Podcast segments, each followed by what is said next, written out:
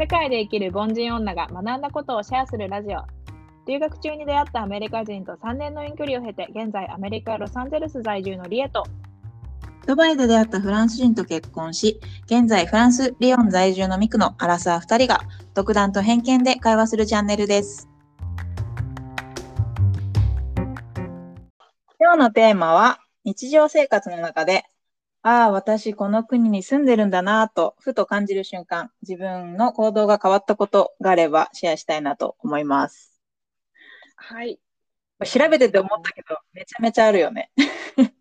いや、めちゃめちゃある。なんかさ、何があったかなと思って、こう書き出してってたんだけど、もうなんか永遠に止まらないちっちゃいことまで考え出すと、なんか、ああ、これもか、みたいな。そう。このテーマを考えたのが2週間前じゃん。うん。2週間の中で結構、あ、これ話せそうだな。あ、これいけるかもってなって、こうメモしてたら、結構あるなって気づいた。そうだね。確かに新しい発見だよね。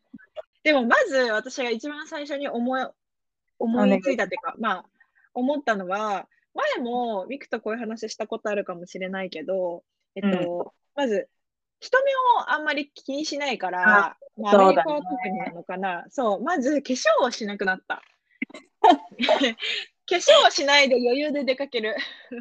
それこそさ、リエなんてさ、東京でバリバリって働いてたからさ、もう、うん化粧って、もう、あの、服とかもさ、ちゃんと決めて仕事行ってたじゃない？きっと。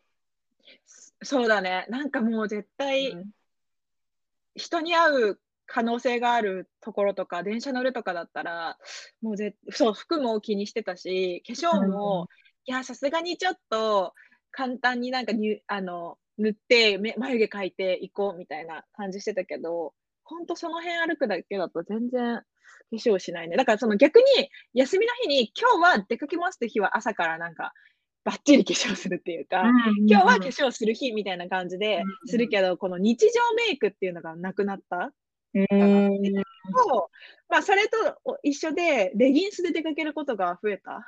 うんうんうんうんそう、なんか、普通に、LA は特に結構、あの、ワークアウトの格好みたいので、そのまま歩いてる人多いから、うんレギンスに T シャツとかで、全然スーパー行ったりするし、この格好日本ではしないなって思って、そう、ブラトップで普通にお腹出てても気にしないみたいな。ま あ見た目だねそう、自分の好きなあの服で、服と格好で出るようになったっていうのは大きいかなと思ったんだけど、どうミク、これは？ああ、1年目、来て1年目は、あんまり気にしなかったんだけど、なんか最近は周りの人の服見て可愛いなとか思うのを感じ始めてきた。ちょっと変わってきたかも。また逆にね、逆に、うん、逆に、この一時期ついた時は、うんうん。そういう時期が来るのかな、じゃあ。で、普通に、あの、あ、化粧しないとちょっとこれ出かけられないなって思ってきた。あ、そうなんだ、意外。うんそれはさ、なんか、あのーパリ、だから前住んでたちょっと田舎の方だからとか、一回パリに移動したからとか、そういう違いは特になく、自分の精神的なもの？分の中、うん、本当に自分の中で変わったかも。うんなんかそれこそフランス人の友達とか街歩いてる人は薄化粧だなと思うけど、でもやっぱり可愛いというか、うん。服がいいじゃない？うん。で、あ、素質いい可愛いなと思いながら、私もすっぴんでいいかなと思いながら鏡見たら、あ、ちょっとこれ出かけられないなみたいな最近感じてきちゃって。うんうんうん、確かに。なんかさでももうそのじ人にどう見られなんか、あの常識としてとか、人にどう見あの人に会うから化粧するっていう感覚だったけど、日本にいるときっていうよりは、自分の気分を上げるための化粧そうそうそうそうそう。確かに確かに。それは違うね。それは全然違う。うん確かに、それは私もあるかも。私なんかずっと家で仕事してるから、まあ、そもそも家を出ることがないから化粧してないっていうのが大きいんだけど、うんうんうんそうだからさっき言ったみたいに、ちょっと今日はお出かけっていう日は、もうその日にあちゃんと化粧して自分の気分上げていこうみたいな感じで、そうなんかうん人に会うから最低限化粧しとかなきゃとかっていうよりは、自分がの気分を上げるためにするっていうあ、本当、うん、そうだね。感じだそうだね。から、うん、それはなもしかしたら一緒だね。うん。確かに自分の、自分がしたいからするって感じかも、今は。昔は、しないとって思ってた。そうそう、義務感？しないと？そうそうそうそう。うんうん。そうだね。確かにそこは気持ちの面では違うかもしれない。確かに。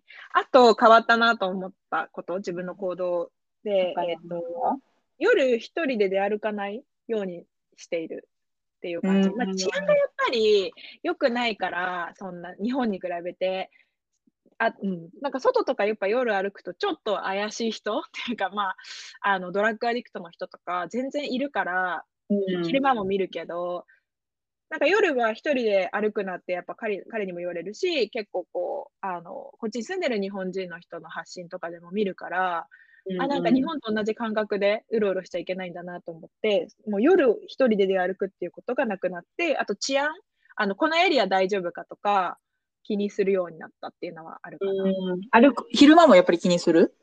そうだね。LA で言うと、スキットローっていうところが治安悪いで有名なんだけど、ちょっと危ないエリアがあって、そう、それダウンタウンの中にあるから、普通に歩いてたら入り込んじゃうの。あの、よくみんなが行くようなエリアのもうワンブロックずれたら、そういうなんかホームレスの人とか、えっと、ドラッグアディクトの人がいっぱいいるようなエリアがあって、だからそういうところに適当に歩いてたら入り入り込んじゃうから気をつける。そこを避けて歩いていくとか、あの、そう、昼間でも、うん、ようにって言われるし、うん、結構そこが変わったかな。なんか、ここは大丈夫か、ここは危なくないかとか、気にする。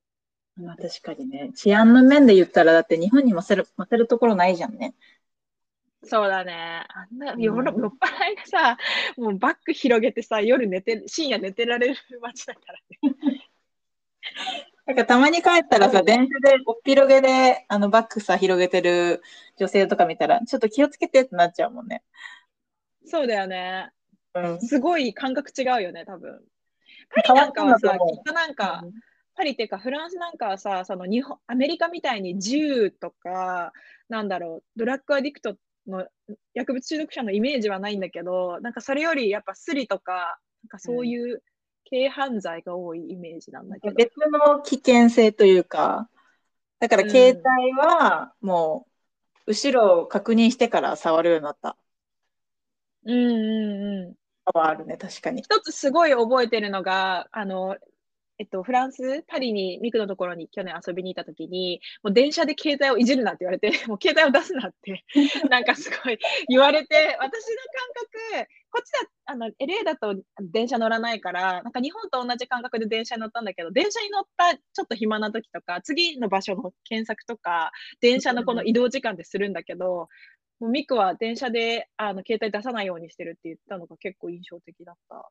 かなって思うんだけど。そう、いつだっけな？結構最近、うん、女性が、電車が止まってドアが閉まった瞬間に、ウェイみたいな、いきなり叫び出して、多分ね、うん、私も何が起こったか、状況は詳しくわからないけど、多分彼女は寝てたか、なんかして取られて、そのまま逃げられたのよ。だから彼女は必死に、もう、ひ、閉まるドアを抜けて追いかけてたの、誰かを。ああ、なるほど。そちょうど、こう、電車が動くタイミングで降りちゃえば逃げ切れちゃうもんね。だからそのドアが開いて、人がこう入れ替わる瞬間に、こう人もやっぱ見るじゃん。次の駅かなとか、あと駅何駅かなとか見るけど、そのタイミングで、あの、悪い人はガッて携帯取っていくから、気をつけないとなって、うん、その時にも本当に思った。そうだね。そうなんだね。なんか日本でもなくはないのかもしれないけど、そんなものを日常で見ることないもんね。確かに確かにないね。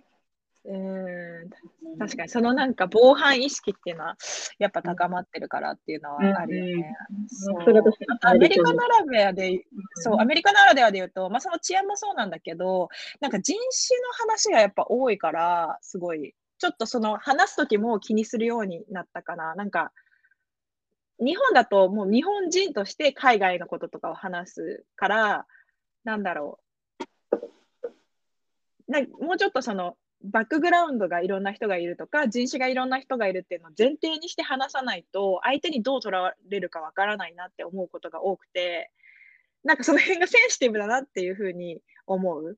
なんか友達と話してても、なんか日本に帰って日本の友達と話すと、外国人ってこうだよね、みたいなことを普通に言ってる人とかがいて、外外国人でひとまとめにしてる感覚が、まあ、た多分私も昔やってたと思うんだけど、あ、なんか外国っぽいねとか、なんか、あ、外国人あるあるだねみたいな。外国って日本以外すべてのことをひとまとめで言ってるってすごいなって思う時とかあって、外国人って言って話してる時に、あ、この人は完全に白人のことだけを想像して言ってるな、みたいなこととかもあって、なんか、なんだろう。そこの感覚がちょっとなんもう少しセンシティブになったっていうところと、うんうん、まあ、自分がアジア人なんだって感じるタイミングがすごい多いから。自分も外国人だもんね。私たちも外国人だからさ。そうそうそうそう。うちらが外国人だから、なんかそっち側の感覚を身につけようね。わかるわかる。でしょ？そう。でなんか日本だと感じなかったんだけどこっちだとアジア人としてなんだろう中国とか韓国の人 に親近感を感じるっていうか、うん、なんかスーパーとか行っても食べ物とかも似てるし。そうだね。そう。なんか逆にすごい似てるなって思うことが増えた。かなっていう,、東アジアの人たち確かに。うん、うん、そういうころかな。まあ他にもめっちゃいろいろあるんだけど、すごいで、家の中をさ、ちょっと靴で歩いちゃう時があるとか、なんか日本だと絶対し。もう玄関とさ、こう、家があるけどさ、そう、なんか一応うちも家は靴じゃなくて、あの、土足現金の生活をしてるんだけど、あ、忘れ物とかなったらもう靴脱がずに さっさと入ってっちゃうとか。そうそうそうそう。なんか、移住当初は絶対脱いでたなとか思うんだけど、もうそこが結構緩くなってるな、あ、どんどんちょっとアメリカの感覚になってるなとか。いい意味で適当に。うん。うん、そうだね。違感もあるよね。とかかな。あと現金をほぼ使わないから、現金を持ち歩かなくなった。うん。キャッシュリーってキャッシュが使えないお店も多くて、あそうなんだ。1ドルのものでもみんなカードで買うから、うんうん、の人は。そう。逆に日本だと現金しか使えないところが多くて、この間帰った時とかもすごいびっくりしたんだけど、うん。現金持ち歩かなくなったっていうのもあるかな。ね、カード社会だよね。そうだね。うん。うんうん。どう？ミクはちょっと私、フランスは、まあ、私もいろいろ考えた中で3つぐらいに絞ったんですが、1つ目は、昼間の時間の使い方っていうところで、コーヒーショップみたいなのってアメリカある？なんかそのカフェみたいなところが結構フランスにあるんだけど、そこで結構年配のおじいちゃんおばあちゃんとかが、井戸端会議みたいなのをしてたり、あとその働き盛りの結構若い感じの20代、30代の男の人が外ランとかしてたら、わあ、なんか自由だなって思う。その、働いてる、働いてない関係ないというか。あ、平日の昼間から外にいる人が多いってこと？例えば、東京だったら、スーツ着ないで走ってたら、まあ、それこそ今だったらコロナの後で働き方が変わってるかもしれないけど、なんかこう、スーツで働くみたいなのが普通じゃなかった？ああ、私の仕事スーツの人いなかったんだよね。ああ、そうか。なんか私はその日本以外にもそのシンガポール、ドバイで働いてた時に、平日の昼間に、その若者というか、女性、男性関わらず、そのジムに行ったり、あまり見なかったのよ。なんか働く時間は働く時間みたいな感じだったけど、うん、なんかその時間の使い方が人によって本当に違う。うんうん。っていうのはすごい感じた。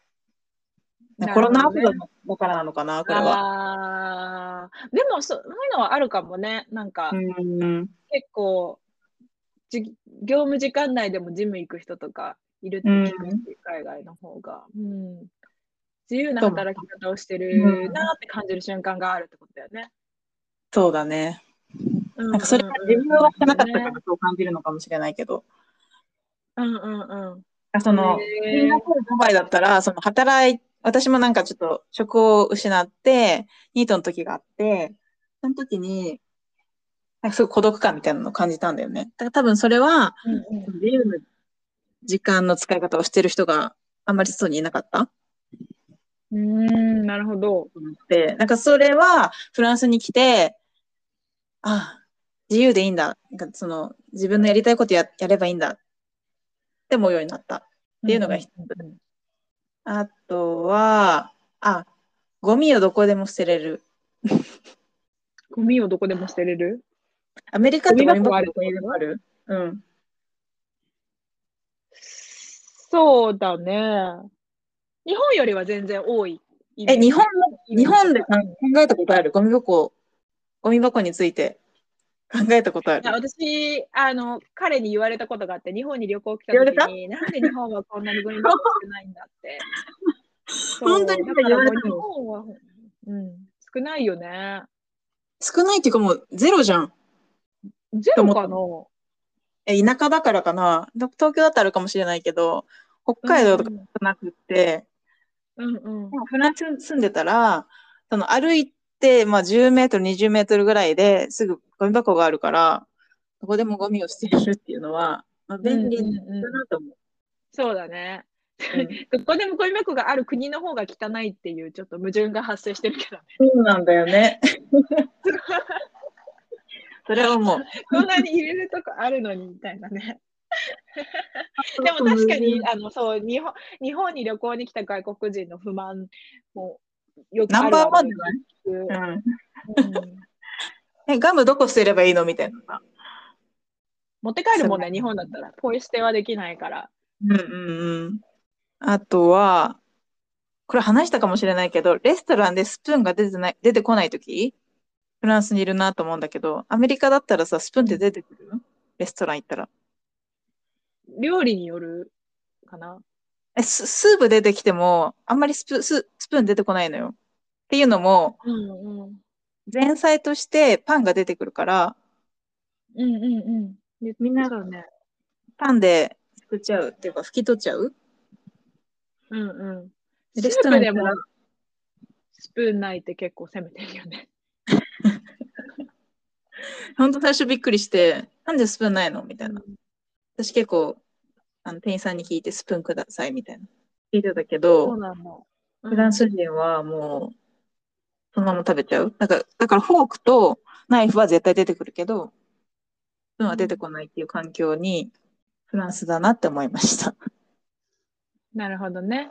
うーん。どうなんだろう。日本、アメリカ、なんか最初にこうカトラリーとしてだいたいフォークとナイフはなんかパナプキンに包まれて置いてある。けど、確かにスプーンはないかも。スプーンが必要なあの料理じゃない限り、基本はないかもしれない。一緒かも。じゃあ今思っててうん。なんか箸がないのはさ、わかるじゃん。うんスプーン出してほしいなって思う。思頼んだらく貸してくれるんでしょ？う。頼んだら出してくれるけど、最初から出してくれたらいいのになっていつも思う。ああ、なるほどね。そんな感じ。確かに。うん、なんかそれはさ、本当住んでる人じゃないと感じないことかもね。スプーンが欲しいとかって。できっとさ、うん何回も感じて、あ、スプーンいつも出ないなって思うんだろうね。うーん。ね。確かに。旅行者だったら感じなかったかも。あ、ここはスプーンな店なんだなって思ってたかも。へえなんか私、あとさ、なんか、あの、すごい、店員さんとかが話しかけてくるから、あのレストランとかでも、うんうん。レストランとかお店とかでも、なんか知らない人と話すことが増えたんだけど、こっちにく住んでからね。なんかその服いいねとか、まあ、前もあったけど、その服いいねとか声かけられることも多いから、なんか自分も思った時に声かけるようになったし、うんうん。なんかそういう世間話が増えたなっていうのも一つ感じるところなんだけど。まあ確かに世間話始まらないよね。うん。日本はね。えどうなんだろう？フランスはその知らない人に話しかけたりするのかなと思って。ああ、するかも。なんか話がこう盛り上がってて、ちょっと隣で聞いてたら入っちゃう時もある。え 知らない人の会話に。知らない人の会話に。まあそのもちろんそんなシリアスな話じゃないけど。うんうん。うんすごいね、全く知らない人の会話が聞こえてきて、そこに入入ってくってことだよね。それも、あ、でもうんあるかもな、アメリカでも。ううんなくはないよね。なんかその、ちょっと自分も知ってる話題をしてたりとかしたらさ。うんうんうんうん。確かに、日本だとちょっと思っててもこう、あって思ってなんか、みみんなツイッターに書き込むぐらいな感じっぽい、日本イメージ。はい、隣で話してるんだけど、友達に LINE するとか。なんかいきなり声かけたら、え、何この人って思われそうだもんね。うん、ちょっとそこの恐怖感というかさ、そっちが勝っちゃうよね。うんうんうんうん、確かに確かに。あともう一個あったのがね、なんか、こう日本、家で基本自炊してるんだけど、なんか、日本にいたら当たり前だけど、ご飯が主食で、まあ、日本食をずっと食べると思うんだけど、なんかうちの彼、日本食も大好きなんだけど、ちょっと日本食ばっかり作らないように意識してるっていうことがあって、うんなんかご飯だけがずっと続いたら嫌かなと思って、飽きるだ、私よりも飽きるタイミングが早いだろうなって思うから、なんか結構その洋食と和食のバランスを考えることがあって、うんうん。これそれは私のか行動が変わったことだなって思うんだよね。うん。自炊すると日本食になっちゃわない？結構。自分が作ると。そんなことない？自分が作ると、そうだね。なんか私の夫も料理するから、なんかその日本食じゃないときは作ってくれるみたいな感じだから、確かに自分が作るときは日本食だね。ああ、なるほど。でもそもそも料理は結構作ってくれるからって感じか。週1ぐらい？あうあ、まあん。基本は作なんだね、じゃあ。うんうん。まあなるほど基本は日本食ですよ。うん。そんな感じですか？そうですね。なんか、ちょっとずつ変わってきてるなとも思うん、行動がそうだね。う。うん。そうだね。なんかまた子供ができたりとかしたら違うんだろうなって、なんかネットで調べても思った。うん、そうだね。そう守るものがあると違うんだろうなと思って、うん、これからも増えていくのかなって感じだけど、今日はこんな感じで、ありがとうございます。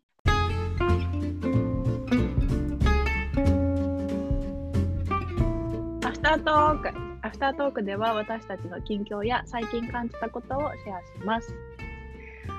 と私はね、一個ミクに聞きたいことがあって、なんか最近彼となんかどっか出かけたいよねって話になって、なんか普通にこう、あそもそもね、週末の予定とかを当日決めることが多いの。なんか、今日どこ行こうとか朝起きて、うん。なんか今日そそっから行きね調べてどこ行こうみたいなでなんかそれが前なんか嫌だなプランしたいなと思ってうんうん。なんかそあ再来週あそこ行こうとかあるとさそれまでを楽しみにしてられるじゃんうん。来週あれだとか思ってその1週間さがワクワクできるとかなんだけどなんか結構うちの彼はなんかあじゃあ旅行行こうとかなっても今週末旅行行こうとか なんかえ旅行もうちょっと早く計画したいんだけどとか 思うことがあってそうでね今週末本当は私友達とサップヨガに行く予定をしてたの日曜日にうんうん。そう。だけどなんか彼がなんか今週末旅行に行こうって言い出して確かに行こうみたいなことをふわっと前から言ってたんだけど何の予約もしてなくてだからきっと流れるんないんだろうなと思ってたんだけどえなんか行こうって言ってたじゃんみたいになってえ本当に行くのみたいになって私も友達約束しちゃったんだけどってなったんだけどなんかまあ確かに言ってたなっていう気持ちもあったから、まあ、友達にお願いごめんちょっとリスケしたいっていう話をしてで彼が行きたいって言ってた彼が泊まりたいって言ってたホテルに行くもんだと思ってたの。なんかうんうん。あそこでえっと月曜日にその会話をして本当に行くんだったら私日程変えるけどって言ってあ行こうって言われてでえそう今の段階でホテル取れんの？みたいな。で大丈夫大丈夫って言われたからなんか予定変えたのにその日の夜にあちょっとホテル取れなかったから、まあ、ちょっと別来週か再来週にしようみたいなこと言われてはあみたいななんかすごい。イラッとしたのね。うんうん。あ、そうそう、だからなんかほ、大体そういうのってプランさ、どれぐらい前にしてるっていう 話を聞きたかった。それえー、それってさ、どれぐらいの距離感なの？あ行こうとしたでも全然近い、近いの、近いの。車で1時間かからないぐらい。なんか全然日帰りでも行けるようなエリアなんだけど、うーん。海外旅行とかだったらね、もちろんもうちょっと早いと思うけど。うんうんうんうん。あ、でも行きたいホテル決まってるんだったら、1週間前かな。遅くて。はい遅くてね、そうだよね。えで、結果ね、そのホテルやめようってなったの、いろいろ話した結果。なんかよく調べたらあんまり良くなかったかとか言って、え、あんたがそこ行きたいって言ってたじゃんみたいになって、そっからいろいろ話して、うん。まあ、なんかじゃあラスベガス行こうかとか言って、私が結局ホテル調べたりとかしてたんだけど、うんなんかそのプランをしっかり、私結構そのプラン計画したくないタイプだったんだけど、私よりもプランふわふわな人がいると、ストレスに感じるんだなって思って。似た者同士なんだけど、なんか、そうそう、いや、決めようよ、もう、みたいな。うんうん。そのそう例えばさ、週末の予定どれぐらい前に決める？あ、それはあんまり決めないかも。っていうのも、あのー去年の12月まで住んでたところが、結構天気がその日になんなきゃわからないみたいなとこだったんだよね。あ、そうなんだ。マンディーに住んでたところが。だから、その日の朝天気見て、あ、良さそうだったらハイキング行こうとか。あ、ちょっと今日雨だから、あお家でできることしようみたいな。ーなるなんかその前から決めててもちょっとがっかりしちゃうこともあるかもしれない。危険性があったからうん。なるほど、ね。決めれなかったけど、けど予定、いいの。よそのでもハイキング行けたらいいねみたいな。話をしてて本当に今日行くかどうか朝決めるとかで全然いいんだけど。なんかうんうん。うん。え、でも私は本当に行きたかったら、あの、テラスかも。え、ね、本当に行くのどうなの？みたいな。脅す 脅すというか。うん行かないんだったら私は他の予定決めるよみたいな。うんうん。そうそう。それでそうだね、時間が私こう、は多分ふわふわしてるんだろうな。あーまあ、確かに、当日に聞くってことだもんね、彼にね。当日というか前日というか。本当に聞くっていうかそう別に決めてもらおうっていう気は全然ないんだけどうんうん。あの決めてもらおうって気はないんだけど決めたいんだったら早めに決めようみたいな。その今週旅行行こうとか、じゃなくておお今週旅行みたいな。なんかちょっと大きめの予定は少し前に決めて楽しみにこうするうんうん。っていうのがなんかチケットとかもさ早く取った方が安いしうんうん。え思思ったっていう。まあ愚痴 愚痴みたいなもんだけど。一緒に決めればよくない？その、プランを。夜ご飯食べる時とか。あそうそうそうだよ。そうだよね、えなんか決めようって言うんだけどなんかその、あどうしよっかで決まらないの。なんかこうしようよって言っても。それはそれがすごいムカつくのよ。なんか、え、もう決めようよって言ったら、え、なんか、あまあ、じゃあ今度決めようみたいな。なんか流される。でえそれは直前になって言われるみたいな。それはリエがちょっと、ちょっと今度とかないからって言わなきゃいけないのかもしれない。うん、なるほどね二人と。もふわふわしてんのかもね。そうだね。うん二人とも決断力がないっていうことかな。まあ ちょっとね、それは別にね、それで良かったんだけど、なんか今回すごいそれを感じたから、次からはまあちょっと、はい、今決めて、今、決めてっていうか、今決めよう。今き、うん、決めよう。もうなんかこう、う、あの、うん、一緒に決めようっていう道をこう、導いてて。わかりました。はい。一緒に。リクは？最近はどう？あ、最近は、えっ、と、今いきなり振られて、何話すんだっけと思ってた。えっとですねあ、私は先週からちょっとリヨンに移動してきまして、リヨンってね、パリの、パリから東？もうちょっと下ぐらい？にあって、イタリアとかスイスとか、あ、スイスに近いかな？アルプス山脈とかの近くの、うん、いいね。なんか自然が多そう。そうフランスの第3の都市、確か。第3の都市え、待って、パリパリが第1の都市でしょ？うん。第2の都市はどこなの？マルセイユかなあーへえ、そうなんだ。リヨン。なんかすごい大きいんだけど、自然が本当にあるいいねから、うん、いいなと思ってて、あの、10年前、私、10 22の時、一一人でヨーロッパ来たことがあって、うん。あの、その時に、フランスに寄る予定じゃなかったんだけど、あの、新幹線みたいな TGV っていうのを乗り過ごしちゃったんだよね。えー、ブリュッセル？えー、どこだっけ？ブリュッセルってどこだっけ？何だっけ？ベルギー？ベルギーだ、ベルギー。うん。ごめんなさい。ベルギーで新幹線みたいなの逃しちゃって、ローマに行くはずが行けなくなっちゃって。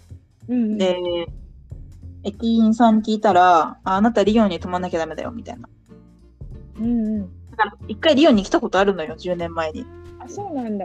うん一泊したんだけど、その時の、あの、リヨンのイメージが最悪で、まあとりあえずもう一泊だし、次の日の、あの、電車がすごく早かったから、駅地下のユースホステルみたいなのを予約したのね。うん。だけど、フランス語もわからなければ、なんかもう何もわからなくて、なんかもう、地球の歩き方もフランス版持ってないのよ。だって寄る必要なかったから。寄る予定がなかったから。何も下調べしてないよね。うん。何も地図もないし、どうしようみたいな。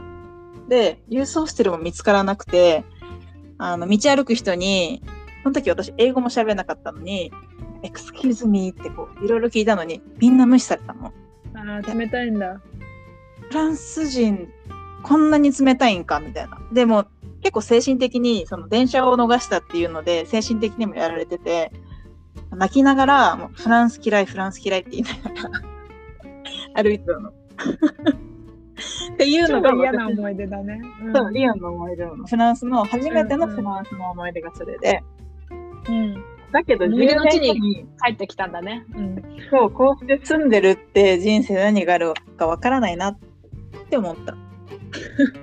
なるほどね。確かに。想像もしなかったよね、その時は。なかった。本当にもう、本当にあの時、誰も、誰も見向きもしてくれなかったんだよね。うん。日本語で、もうフランス嫌いだよーって言いながら、涙流して道歩いてたんだけど、その時と比べて、なんかまあパンも買えるし、コーヒー欲しいですってぐらいは言えるようになったから、まあ、10年意味があったのかなと思って。10年の進歩を感じたんだね。今日本当に感じた。うん、そんなことあったなと思いながら。うん、じゃあ今のミクからしたらリヨンはいい街なの？そのフランスにもう住んでみてさ2年とか経つじゃん。うん。まあこれからだと思うけど。うん、2年ぐらいでこんなこと言えないけど、リヨン自然あってちょっと北海道出身の私からしたら住みやすそうだなとは思います。よかったね。うん、なんか道が大きい。うん。道が大きいし、そうね。でなんかグルメの街とも言われてるみたいだから、なんか今後ね。そうなんだ。うん、で今、家もなんかさ、イタ,、ね、イタリアとかも近いんだったらさ、い私それこそヨーロッパだとイタリアがもうご飯美味しくて大好きだったから、なんか旅行もしやすそうだから羨ましいなって思った。